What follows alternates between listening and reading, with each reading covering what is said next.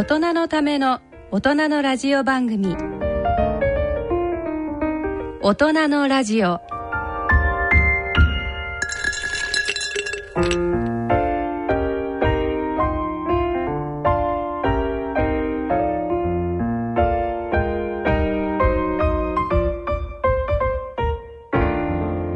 皆さんご機嫌いかがでしょうか？坪田和夫です。ご機嫌いかがでしょうか？西澤邦弘ですこんばんは久保田恵里です。第一土曜日のこの時間はご機嫌が人類を救うと題してお送りしています、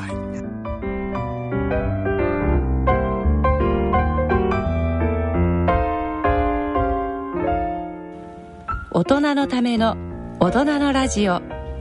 第一土曜日のこの時間を進行いただきますのは慶應義塾大学医学部教授の坪田和夫さん出版プロデューサーの西澤邦弘さん。メディカルプロデューサーの久保田恵里さんの3名です。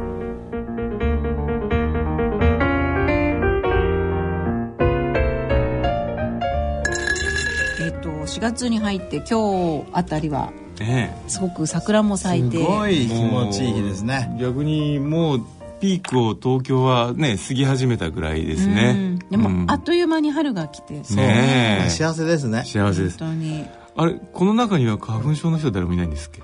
僕ね花粉症すんごいひどかったの。あそうなんですか？昔うん、32歳30歳ぐらいの時、えでだからこの時になるとあ春だけど憂鬱だったんだけどはっきり言ってドライアイと一緒でアンチエイジング始めてから、ええ。完全なくなっちゃった。えそれなんでなんですかね？え？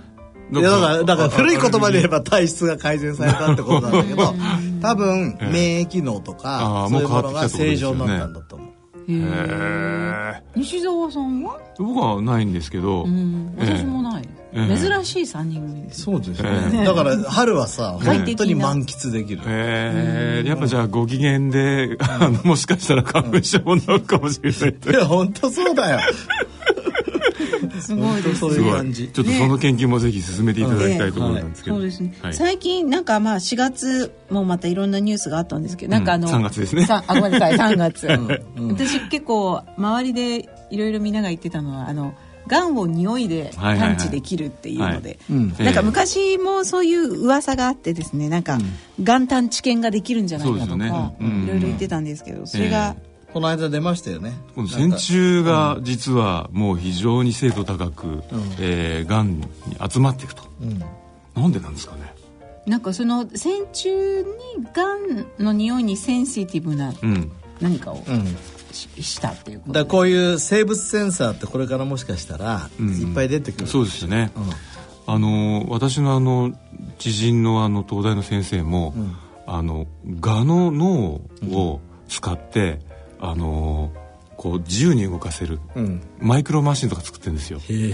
でそれはもうあのすんごい嗅覚だから、あのフェロモンに異常に反応するらしいんですよ。あでそのフェロモンのあのオフオンオフみたいのでこう自由自在に操れるらしいんですけどこうすごいねやっぱり他の動物の力を使っちゃうってね。そういうの面白いよね、それから尿ってもともとあのブルジンスキーってアメリカのおじさんがいてね、えで有名な話なんだけど尿の中に、ええ。ーがんの人とうんうんうん。がんじゃない人に差があるんじゃないかっていうのを数十年前に始めてん。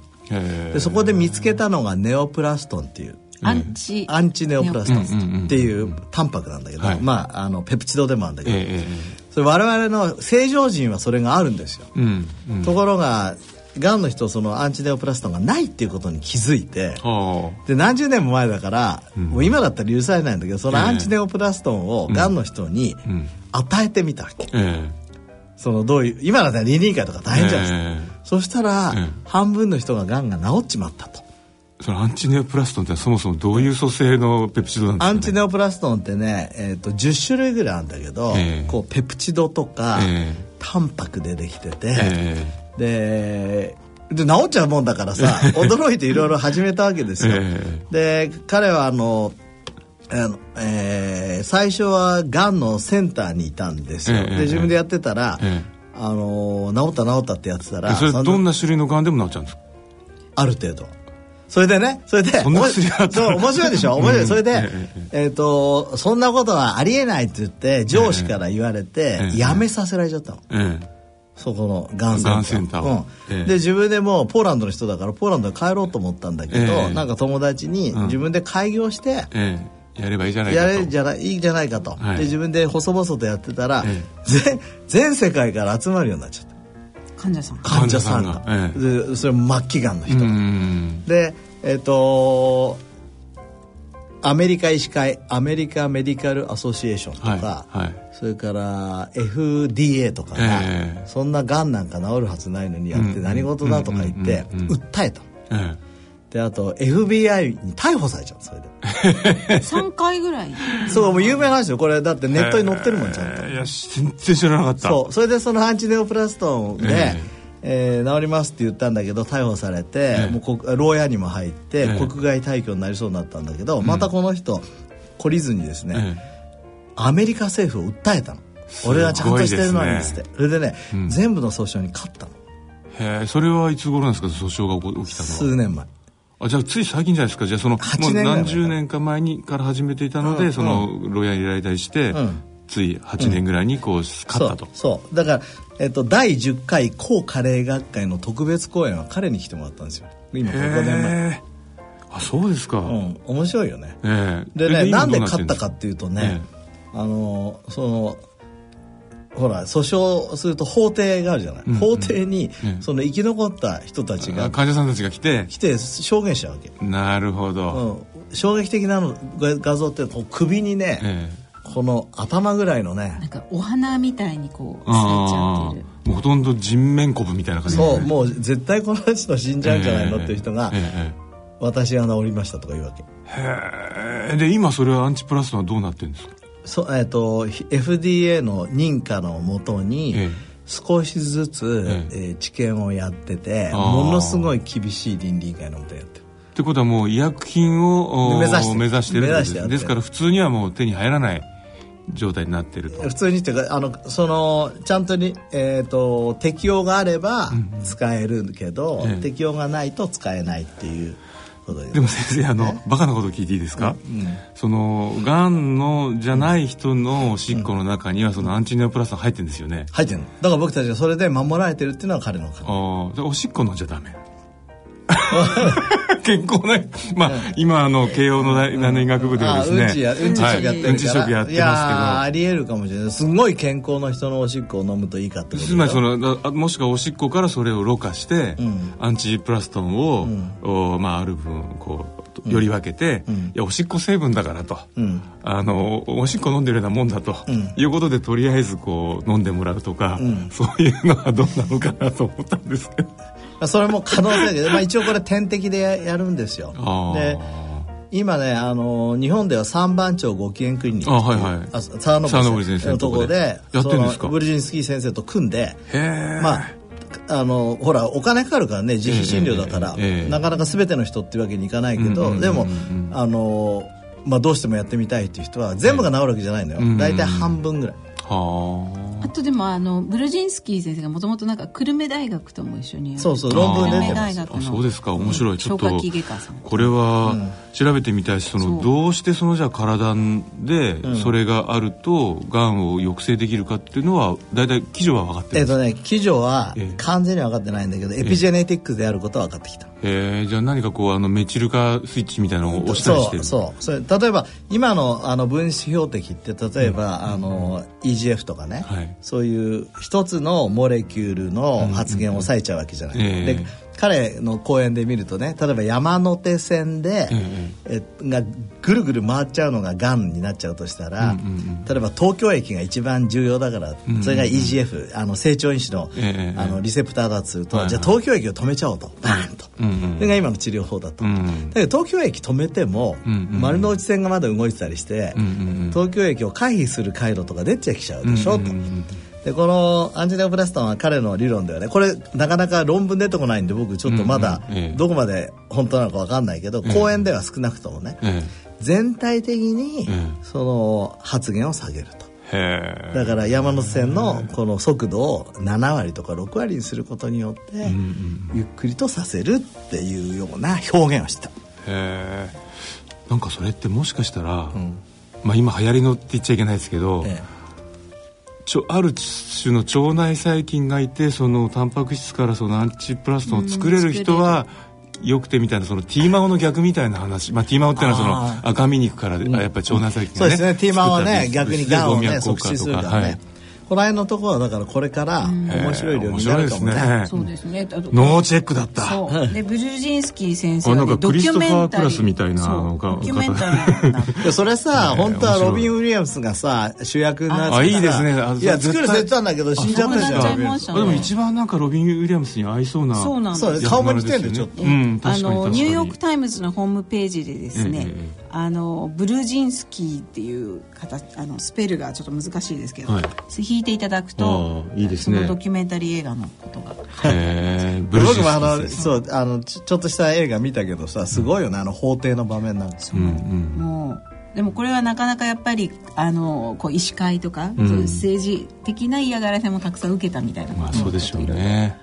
きちんと描いた。そうですね。いやーなんかあのがんがんがわかる犬の話から線虫から、あのアンチネオプラストンまでいったという。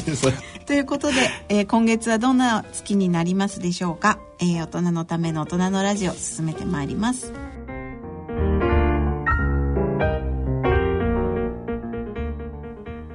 大人のための大人のラジオ。この番組は野村証券ほか各社の提供でお送りします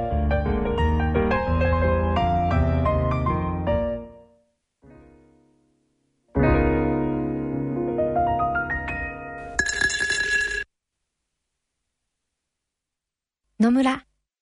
第二の人生に必要なのはお金だけじゃないから。ゆったりとした旅を楽しみたい。健康はもちろん若々しさもまだまだ保ちたい。住まいをもっと快適にしたり相続のこととかもしもの時のことも考えておきたい。セカンドライフのために知りたいことってたくさんありますよね。あなたのハッピーなセカンドライフのために。野村証券の本支店ではさまざまなスペシャリストを講師にお招きして野村のハッピーライフセミナーを開催しています。詳細はウェブで「野村のハッピーライフ」と検索してください。なお当セミナーではセミナーでご紹介する商品などの勧誘を行う場合があります。それの村に来てみよ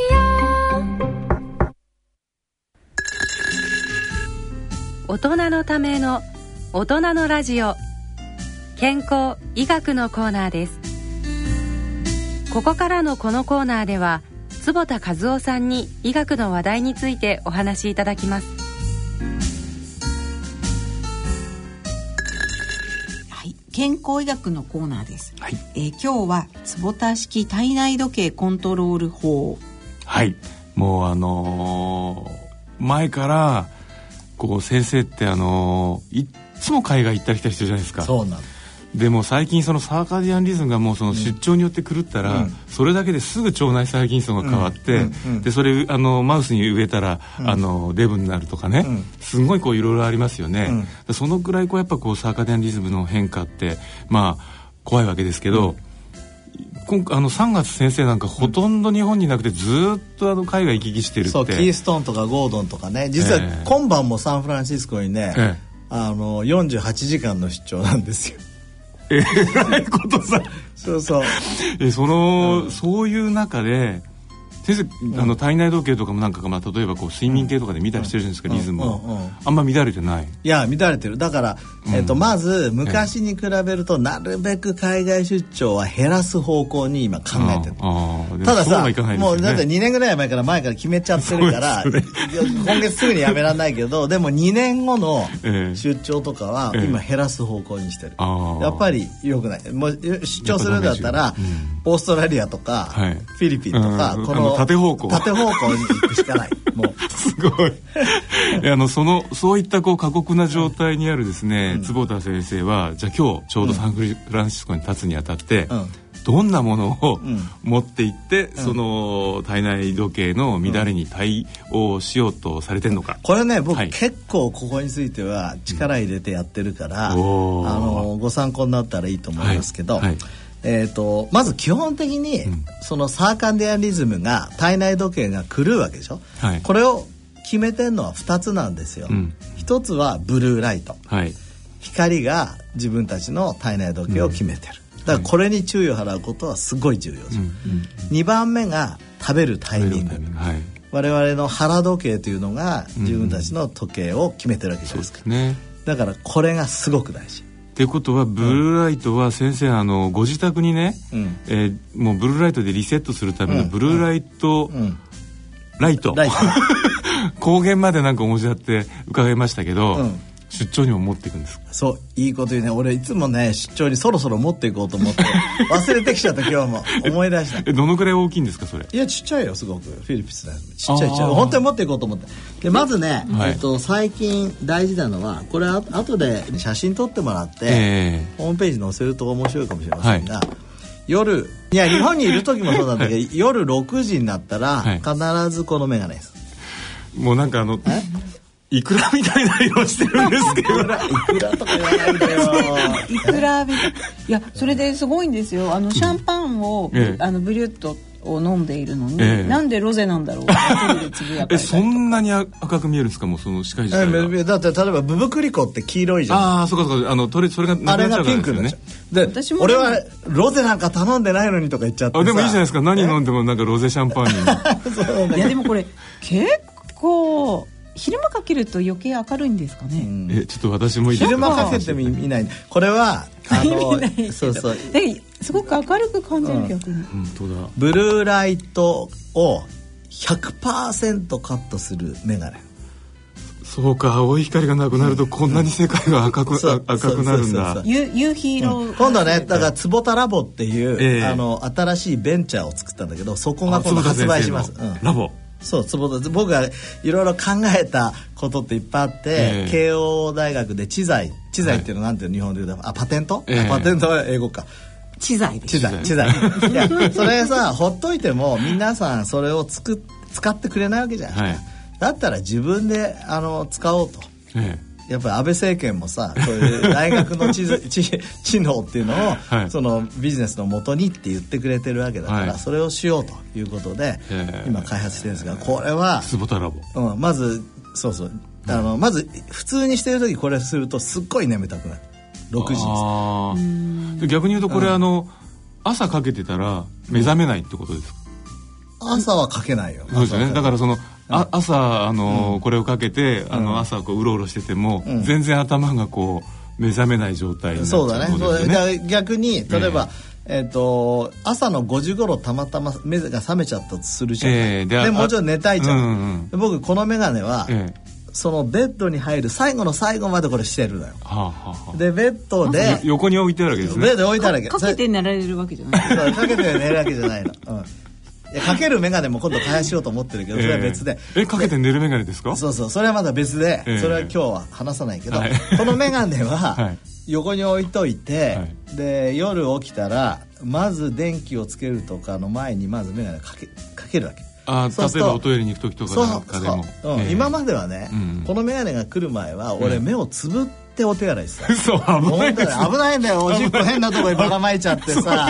本当にやばいよすごいごかすごいうちですね。すごいうちだよね。そうだ先生でもの方そうだよ。でもさおしっこばらまいてでもいい睡眠をとるかって言ったらさすごい。アンチエイジングの機種としてはさ、すごいですねやっぱりいい睡眠をとる。もう苔の一年っていう感じですよねでも最近これができたから、はい。そういうことはなくて、ええ。非常にあの快適にうんそうモモダン化したねシビライゼーションした坪田和夫はちゃんとお手洗いに夜も行けると。すごい。えじゃあ先生例えばじゃあ今日こうサンフランシスコに行く時は、まあでも飛行機今日乗られるのは深夜ということがもう夜ですいいいい質問ですね。あのだからあのほら iPhone に向こう現地時間あるじゃない。はい、でも現地時間に今から合わせる。の。今あもう飛行機に乗る前に合わせとく合わせるわけ、はい、だから、えー、と光と食事、両方とも。ああってことはじゃあその、それにあ合わしといて時計が合わせますよね、うんうん実際のその飛行機の中でも何かそれに合わせてもうもう行くんですか？あ例えばねこ,、あのーえっとこの間デンバー行った時は、はい。成田で夕方の3時ぐらいに行ったのかな、えで夜の便なんだけど、ええ。もうその時は向こうの夜中の2時だから、うん。これをもうずっとかけてるわけですえよ、ええ。そうすると、ええ。飛行機に乗った時のええ。睡眠のレベルが全然違う、あーつまりもうあの、ずーっと、おーブルーライトが入らない状態で向こうまで行っちゃうと。そうそう。ずっと向こうの夜だ深夜まで。夜だから夜だから。そう。で飛行機の中の今の特にあのドリームライナーって787って、うん。なんと恐ろしいことにええブルーなんですよ飛行機の中が。あれ意味ないんだよ本ブ当に。ルーライトですね。ブルーライトですよ。あの、ええ。みんな飛行機乗った時気づいてほしいけど特にえお手洗いなんか、あすごい明るい確かに。あれ鍵閉めた途端に、うん。そうそうそうそう。だからね俺は前は鍵を閉めないでおしっこしてたんだけど暗くね誰か誰かねえ？入られちゃって。そう入られちゃったら困るんだけどでも明るいとよくないじゃん。これがあるから今は大丈夫はあ、っていうことをまずしてます。だからで光。例えばそれそう。いうことをしてることで実際にあのリズムがどれだけこうチューニングされてるかみたいなことは測定されてるんですか、えっとねあのー僕 iPhone に、ええ。ースリープサイクルっていうのが入ってて、はい。はいあれで見ると、ええいかにあの睡眠の質が良くなったかが分かるね。その、今の電波行きの場合には、飛行機の中では寝ないんですか？寝るのもうだからずっと寝てる。その時ずっと寝ても乗った瞬間に、ん。あのスチュワーデスさんに僕もう寝ますからよ食事いりませんと。はい。だって夜中に食事取らないじゃんでしょ？だこれ今度はこの食のタイミングになるんだけどはいはい。向こうに合わせて、ええちゃんと朝何時になったら食べるから今は夜だから食べないねっていうことで光とタイミングにすごい注意を払う。へえじゃあその向こうの朝のタイミングになったら、ちょっと「シュワデさんご飯って言って、うん、そう。ご飯って。食べ。それで、えー、とこれ大事なんですが、ええ。ー寝る時今まではあの廊下側を取ってたんだけど、ええ。最近は必ず窓側に座る、どうしてか分かる？どうしてかというと飛行機の途中でうん向こうの現地時間の朝なんですよ、ええ。そしたら、うんうん。そーっと窓開けるの。うんうんね、あバーッと開けちゃったら皆さんに迷惑になっちゃう、はいはいはいそーっと開けてそこを目をくっつけてこうやって目を細めてずーっと外見てるとアジャストされる。え？前回のあの放送の時は先生あの朝一人だけあの空を見上げてブルーライトをいっぱい浴びてると空の上からだと今度は あの飛行機の外を見てずっとブルーライト浴びてる。そうそうだけど本当あれ大丈夫ちょっと開けてずっとこう見て。るへえそそれをだからやっていくのはええ。光、光アジャストですよね。はあ、すごい。じゃあ、えーと持っていくグッズとしては、この、えーブルーライト100%カットん。メガネ、うん。はい。それからそれからあのーまあちょっと忘れちゃったけど、はい。今回ね、はい。あのブルブルーライーライト。光今度から持ってこようと思って、はい。それから僕のカバンに入ってんだけど、え これちょっとまだあのーエビデンスがはっきりしてないんだけど、ええ。ブルーライトイヤホンっていうのを買ったのこの間。え イヤホン。あそう。ーでもそれ結構ブルーライトを耳の中にぶち込むんですよ、ええ。耳にもセンサーがある。んですセンサーがあるっていう仮説でそれまあ論文が出てて。へえ。じゃあどどこで受けるんですか？三半規管のあたりで受けるんですか？それはねちゃんと書いてない「まだわからない。ノー」って書いてある、うん。でもまあ自分でそれでまあ一回スイッチを押すと 8, 8分ぐらいブルーライトがいくので、ええ。まあ、飛行機の中ではいいですよね。そうですね。結構なんかあの、北欧の方ではあのうつ病とかそういった精神疾患の方に、ん。の光治療で耳に。へえ。ただこれはエビデンスはまだはっきりしてないからああの僕は個人的には使ってるけど、うんうんでももしかしたらその耳からでもあのまあ、ブルーライトとしてこう認識するってことは、ん。前先生がねお話しされてたその目が見えない方でも、ん。実はそのブルーライトを,、をかか感じて動いてると、うんうんその仕組みにももしかしたら通じる話なのかもしれないですあのフォトリセプターって言って光受容体っていうのは、ええ。今まで目にしかないと思われたかもしれないけど、うん。ええ。実はもう体中にいろいろあることが分かってきたの。ああなるほど。いろんなリセプターがね、はいはいはい。でそれが脳に出てるやつもあるんですよ、うんうんうんうんだから紫外線のリセプターまで今度最近見つかったから、うん確かに肌にもその紫外線で動くあの遺伝子がありますもんね。そう受容体があるので、ええそういう光っていうのはものを見るためだけじゃなくて、うんうんうん僕たちのいろんな生物学的な、うん。えーものをね、うん。コントロールリセットしたりコントロールするのに重要だというふうに、まあ、そういうのは大事ですよね、えあとやっぱり睡眠をしっかりとるっていうのが、ええ。このやっぱりサーカディズムにとって重要なので、夜寝る、えはい。で僕は睡眠時無呼吸症候群がありますから CPAP って言ってね、あの持続呼吸、ねしてくれる機械。あれでもすっごいでかいんじゃないですか。であれを必ず飛行機持ってってる。あれ何キロぐらいあるんですごい大変本当に毎回あのスチュワーデスさんと戦うこれは許可されてますか？とかね。ええいやで毎毎回評価してもらってる。あの通関とか通る時も大変じゃないですか。大変。なんだこれはとそう大変。いつもあのコンピューターを出してなおかつ CPAP も出さなきゃならないし大変ですよね。えでも大体もう最近あの通関の方々ってこれ、い説明するともう分かります、わかりますえー。じゃあ持って歩いてる方ってほやっぱいらっしゃるいやあんですかんまりいないみたいで僕はこうやってやってると、うん。スチュワーデスさんとか来て「えあ酸素マスクですか?」とか わけわかんないこと言ってる人いっぱいいるよ。もしかして世界で一人だけだったりして。いやそんなことない。そんなことい。ない何何回か僕見たことある。ああ、うん。あのー前ね先生がそのお電動じゃないタイムのやつもなんかね開発されてるなんてお話ありましたけど、あ iPAP ね。iPAP うん、CPAP じゃなくて、ええ。これはあのまだ開発途中でね。ちゃんと慶応からあ知財取ったんですよ、ええ。で今一緒に開発してしようとしてた中小企業がですね、ええ。ちょっと傾いてしまって うまくいかなくなっちゃったんだけど今これ今度、うん。坪田ラボで。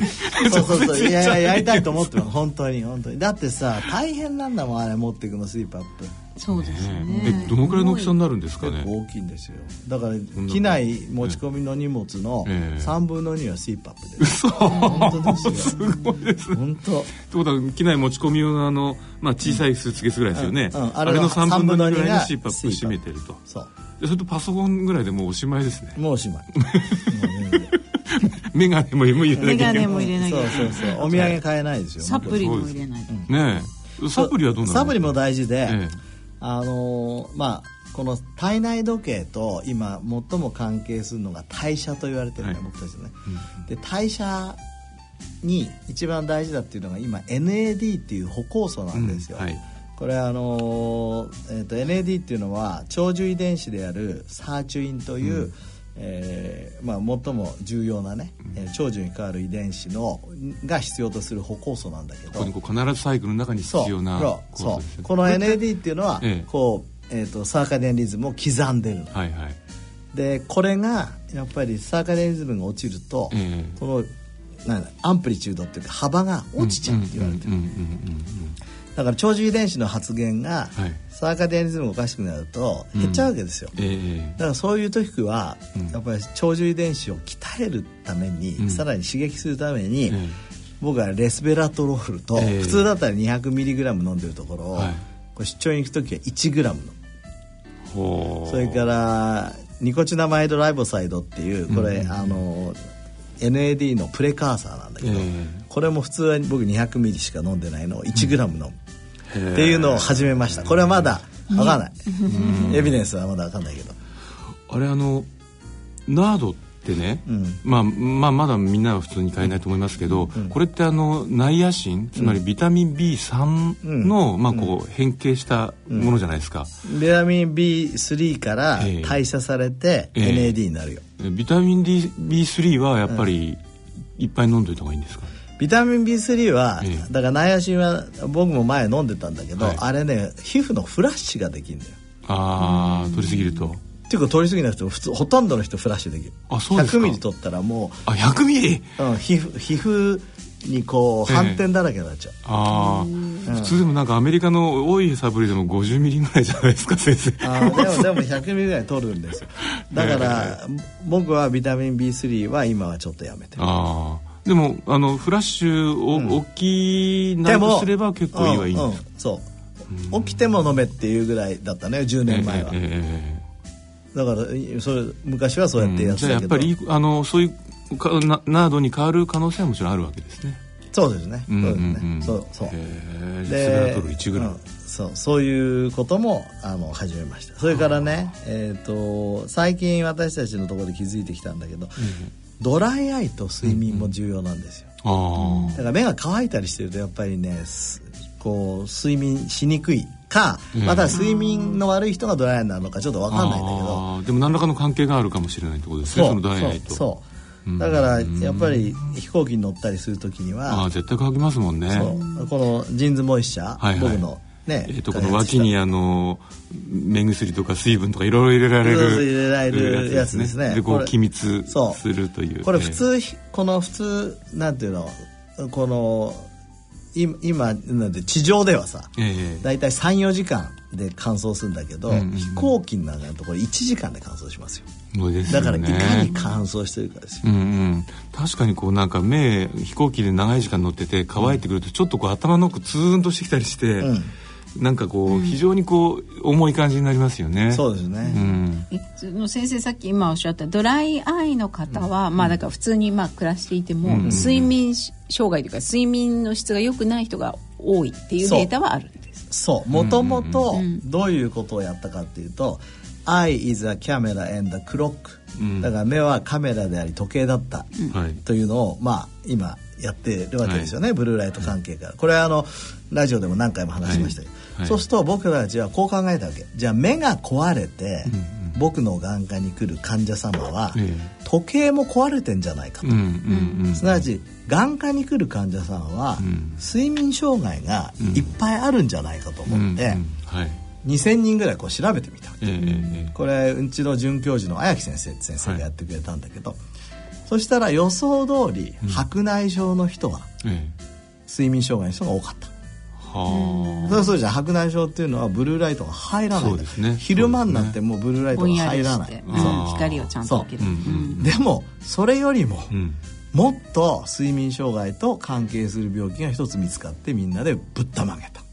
それはドライアイだったそれはどうやった。へえ。それはブルーライト入らないよりもそうだからどうもメカニズムが違ってるみたいでえ。ドライアイっていうのは実は最近うつ病と関係するっていうことがすごく言われてきて。へえまあ、つまりその、うん。涙をちゃんと出せるってこと自体が、ん。まあかまあ、安定した感情というか。かまたはどっちかまだは因果関係わからないの,、あのうつ病の人がドライアイになりやすいのか、うん。ドライアイになってる人がうつ病になりやすいのかわかんないけど、ええ。今韓国とかアメリカとかから、ええそれから僕たちも今精神科の三村教授とやってるんだけど、うんうんうん。どうもうつとドライアイって関係してるんですよ。うん。でうつ病っていうのはあのやっぱり睡眠障害が来るので、ええ。どうもドライアイの睡眠障害っていうのはブルーライトじゃなくてね、えむしろそういうディプレッションみたいなものと関係してるのかなというふうには思ってますけど、ええでもドライアイほっといたらなんかうつ病になったりしたらもう辛いですね。そうでしょそうだよね。それす絶対ほっときたくないですよ、そうだからねこういうことだと昔ね、ええ。ドライアイっていうのはええ失明しない病気だからえ大したことないと言われたんだけどまだこれこれからだよ研究なんだけど、うんうんうん。ドライアイをほっといたらうつ病だということが、うんうんうん。そのその因果関係が分かってきたら、ええ。じゃあドライアイをうん。やっぱりほっとかないで、うん。ちゃんとやりましょうってうん。いうことになるよね。少なくともでもちゃんとすご少なくともちゃんあの効く目薬とかね、うん。含めて治療する価値はありますよね、それであるある。あの実際にもしかしたら、なんかあの関係するかもしれない。この間あの大阪でですね、ええ。600人ぐらいの人のあの、まあ、VDT ワーカーの人を対象にした大阪スタディっていうのをやったんだけど、ええええこの間やっと通ったんですがあそうですか。はい。ええ。あのドライアイと、はい。えーうつ病は、はい。ええ。幸せはインバースリー。だから逆相うんうん関です、うんうん。だドからライアイになると幸せ感が下がる。はいかまたは幸せ感が下がった人がドライアイを発症しやすいかどっちか。まあそういうことで、ええドライアイも睡眠と関係してるんでそういうものにも注意を払うということで、まあいろんなことに注意を払うことによって、えサーカデアニズム体内時計、え少しでもそう。いい状態にする。そう。それでも出張を減らそうと、それでもやっぱり 100%はよくできないしね、ええ。特にあの、こうまあ、日本から言うとアメリカ側に行く方はまだいいけど、うん。向こうから帰ってくるとか日本からヨーロッパに行く時ってこう、まあ遡ってから結構しんどいです。よねサーカデアニズム的に言うとね。う。ん。ネズミの実験でもそっちの方が死亡率が高いことが分かってるし。ああやっぱじゃあ出張はヨーロッパ行く時はアメリカを経由して ヨーロッパの方に回ると世界一周するという。それ もいいかもね。ゆっくり、ゆっくり移動してうん、健康のためこれからヨーロッパ旅行ヨーロッパに出張する時にはアメリカ経由で行きますと。いうのが少しですでも飛行機乗る時ねやっぱりほらお腹空いたりしてると、うん。やっぱり食べちゃったりすることあるから、ええ。やっぱりあの飛行機乗る前にねだから飛行機の中でさ、ええ。あれ無料だからいっぱい食べようとか思っちゃう。ね。そうその気持ちお酒いっぱい飲んじゃったりとかね。そうまずね、うん。おさらばすることがそのさもしい気持ちがおさらばして。そうそうそうまずそう。そうそうそう乗る乗る前にちゃんとやっていこうと。そうそうそうで飛行機の中は調整する時間にすると。そうそうそうだから現地時間に合わせてやっていくことによってすごい、はい。それから、えー、と例えばアメリカで最後の夜はい。とかホテルで過ごすじゃないですか。もう一ええ応仕事も全部終わったりしたら、ええええもうなるべく東京の時間にあ最後だからとあの朝方までどんちゃんさんにして 街に繰り出さないと。いやむしろでも繰り出しちゃった方がええ日本の時間と合う時もあるので、ど。それも時間に合わせて繰り出してどんちゃんさんにするか 早く寝るか決めると。決める決めるまあ、いずれにしてもだからまあ日本を出る時にもう向こうの時間に合わせること、で向こう今度出る時には日本の時間に合わせてすぐ生活を組み立て返すこと。いうことですよね。ただこればっかりやってるとさ、ええ。なんかつまんない人間っぽくなっても よくないのでやっぱりあくまでご機嫌至上主義で。うん、ご機嫌をが第一選択であるということですね。じゃあ今日は先生坪田先生気をつけてサンフランシスコに行っていかれてくはい。ださい、、えー今日はですね坪田先生の体内時計コントロール法、やっぱりあの例によってオタクでしたすごい。であのドライアイとですねうつまで関係もあるかもしれないということも今日はまた伺いました。はい。はい。はい。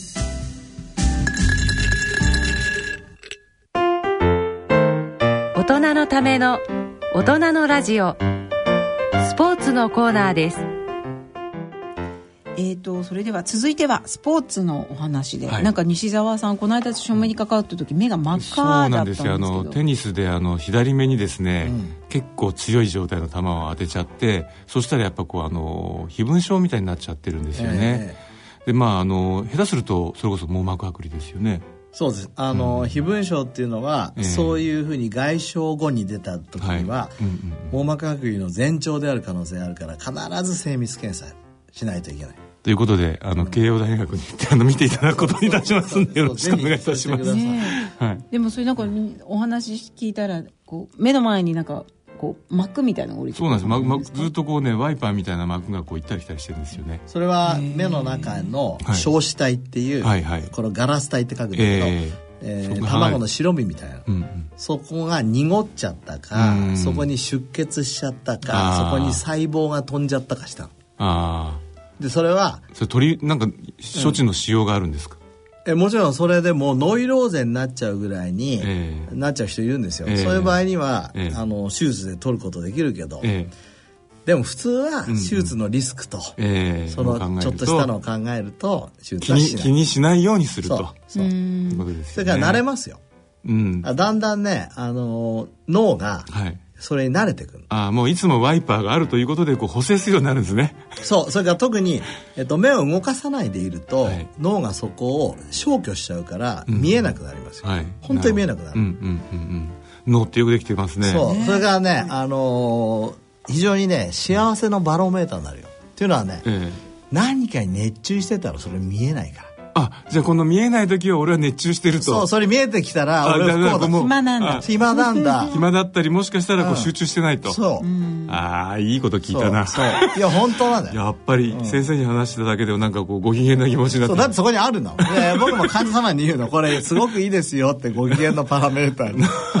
これ、そうそうそう。見えなくなるまで集中する。見えなくなるまでもうご機嫌に人生過ごしましょうよ。道理で夜なんかこうお酒飲んでる時に気にならなくなると思ったらそういうことだったんでそすね。れ幸せなの、それ。ああ道理で朝起きてが会社行こうとするとな気になるんですよ。それは。今日の朝なんでどうぞもうね陰鬱な感じでしたけど。そうそうそう。ね、あと日野原茂明先生もおっしゃってますよね、お腹が空くのは集中してなくてこう ああ興奮してないなってやっと気がつくとかね。そうダメなんだっておっしゃってなるほどなるほど。そういうもんなんだね。そういうものなんですね。で、まあ、あのとにかくぶつかったらこれはあの、はい。視聴者の人もね、ぜひ覚えておいてほしいんですが、こう非分症っていう、んうん。何かものがな目の中を動いているものがあったら、やっぱり一度はあの診察した方がいいです。ね、はい。やっぱりそのスポーツで何かに当たったりするときに出ることが多いんですか、えっ、と年を取るだけでも起きるし、うんうん。それから禁止の人はなりやすいしね。からぶつけ合っちゃったりするとそういうふうに起きるし、またはですね糖尿病とかではい。目の中に出血しちゃうと、あーその出血した赤血球がこう見えて、はい。異分症として見える時もある。なるほどなるほど。結構スポーツだとどういうことをやってる方が多いってあるんえっとですか、テニスやっぱり多いですね。テニス多いですあ。それから柔道でぶつけちゃったりとか、あーはいはい。あとボクシング。ええ。は多いですね。うんまあ僕少なくともあのテニスは眼鏡かけてやれるんで、あのちゃんとあのまあいつも、あのコンタクトでやってたんですそのまま何もつ,、つけないで、でもやっぱり絶対スポーツ眼鏡しなきゃダメですね。そうですね。あの、うん。普通のメガネだと逆に割れて危ないこともあるから、えあの保護用のスポーツメガネがいいですよ。はい。やっぱり。いやなんかこういう睡眠ゴーグルみたいなのがそうあるんですそういうのある、うんうんうんちゃんと今やっぱりスポーツで失明する人っていうのがやっぱり何人かいるんですよ、うん。だからそれを防ぐために。特にね、バドミントンとかはねボールボールの場合そうテニスボールだと、ええ。目まあ全体的に当たるでしょ、うん。そうバドミントンってああの小さいですもんね。がパシッと当たっちゃうことあるそれは痛い。そうすると眼球破裂することうわー。もう聞いてるだけで痛くなってきた。これとえ気をつけてほしいのはこれと、はい。あとシャンパンあ僕の大好きな。開ける時。そう。あれだって確かあにれポーンっていられるとこありますよね。そうだからうちの慶応の眼科に入る研修医がまず最初に学ぶのは、ええ。シャンパンのコルクは絶対に手放すなと。うんうんうんあと覗き込む。覗き込まない。覗き覗き込むのはもう当たり前だけど、ええ。絶対手放す。だからポーンって飛ばすのあるじゃない、うん。もちろうんんわざと楽しくねやるのはいいけど、でも普通は絶対に手放さない。手放さない、はい。っていうところをまず教える。教 授シャンパンの開け方から そうそう。そうそう。そうそう。それはそれ時間かかるとねこっちは飲みたいもんだからねイライラするからね「お前遅い」とか言って。あでもじゃあ5秒で開けろとか言って先生の研究室入ると、最初の日にシャンパンを飲ませていただけるんですね。そうですよシャンパン。よく来たなと。よく来たないい研究室だな。か歓迎会はシャンパンです。4月ですからね、はい。そろそろシャンパンのじゃあ季節、はい。まあ、でもね本当スポーツのねしいいシーズンだからやはり目目もちゃんと気をつけてやりたいですね。そうですね気をつけ西澤さんまずお大事に、ええ。そしてまた次回、はい。どんな検査結果だったか。あそうですね。はい。ぜひ伺わしてください。教はい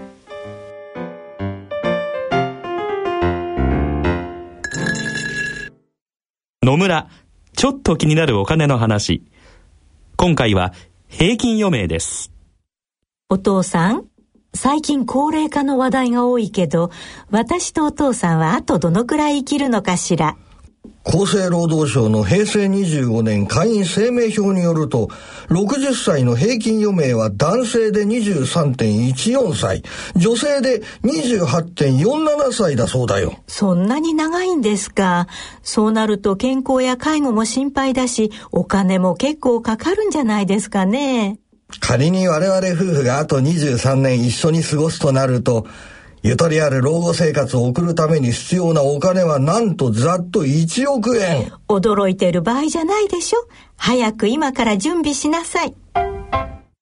お金に関するご相談は、お近くの野村証券へどうぞ。それの村に来てみよう大人のための大人のラジオはい、えー、今日の大人のラジオはいかがでしたでしょうか？いやーもういつも本当に思いますけどなんかあの前も視聴者の皆さんにはお話ししましたけどシナリオがない。毎回あれでどうするんだろう今日と思ってもなんかすごいとこまで話がいきますよね。そうですね。今日はアンチネオプラストンも、アンチネオプラストン。ありましたしねえぜひ本当アンチネオプラストンこれからどうなのかあの注目だと思います。あとバドミントンは危ない。バドミントン危ない。そうですね。ああとはあ体内時計調整グッズ。女性グッズ。てかこれは本当に重要ですよね。そうですね。だから飛行機に乗ったりとか海外旅行もそうだけど、ええ。いわゆるソーシャルジェットラック、うんうんうん。こう普通に過ごしてるだけでも、土日がええ。変わっちゃうとか、なんか土日にダラダラ過ごすことが良くないっていうのもありましたよね。だから土曜日だけ12時まで寝てるとか、で普通は6時に起きてたらそこで6時間の時差が出るわけじゃない、でそれはもちろん楽しいから俺もやるんだけど、ん。うん。でもそれは本当は体に良くないかもしれないっていうことを知りながらやる。ご機嫌のためにやる。でもそうするとなんかもっと楽しかったりして。タバコを吸うみたいな。そうそうそうそうそう悪いことしてるってなんか人間ってそういうのにさ嬉しいこともあるじゃんそうですね。そういう状態の時はもしかしたらサーカデリズムが狂わないのかもとかいうのなんか知りたいですね。ご機嫌で過ごしてたら実は勝手に体が調整してたとか。ね。ご機嫌パワーはあある程度乗り越えることはできるんでしょうけどん。でもやっぱ工夫した方がいいですよね。そうですね。でもね暖かくなったし土日を布団でぬくぬくぬくぬくっていうかこうね、のんびりしたいなと。ああそう。日本にはねだからあのサマータイムと、えー普通ウィンタータイムないけどさ、ん。あのサマータイムに変えただけで心筋梗塞の率が高いっていうね。そうですよねありましたよね。あれなんだからさ、ええ。あの1時間でなるんだから6時間寝てたらさ。ありえるよね。気をつけます。まあやっぱりちゃんと朝日とともにできるだけ起きようと。そうですね。いうことですねはい。じゃあ今晩は坪田先生はこうサンフランシスコですか？サンフランシスコで、はい。まあ直通便だから楽ですよね、それでええじゃあ羽田12時あの45分かな、ええ。なんか結構いい便ですよね。じゃああと20時間もすると坪田先生来るあの飛行機の中でこう細くこ細くうもう朝日を開けて浴びるわけですね。えーもしあのサンフランシスコ便で一緒になったリスナーの皆様ってこれも 後の話ですからね。あれですけどなんかまああの開けてる人がいたら坪田先生だ。かもしれない。はい。はい、えー番組では疑問質問ご意見ご感想をお待ちしております、えー郵便の方は郵便番号105-8565ラジオ日経大人のラジオ係まで。その他大人のラジオの番組ホームページからも投稿できます。さてこの後の大人のラジオでは大人の音楽をお送りいたします。2014年大人のバンド大賞の入賞曲を紹介してまいりますはい、えーと、そろそろお時間です。お相手は私、久保田恵里と、はい西澤邦弘と坪田和夫でお送りしました次回私たちの放送は来月5月2日の放送となります。連休ですね。おはいお休みの最中ですねはい。それでは次回の放送までさようなら。さようなら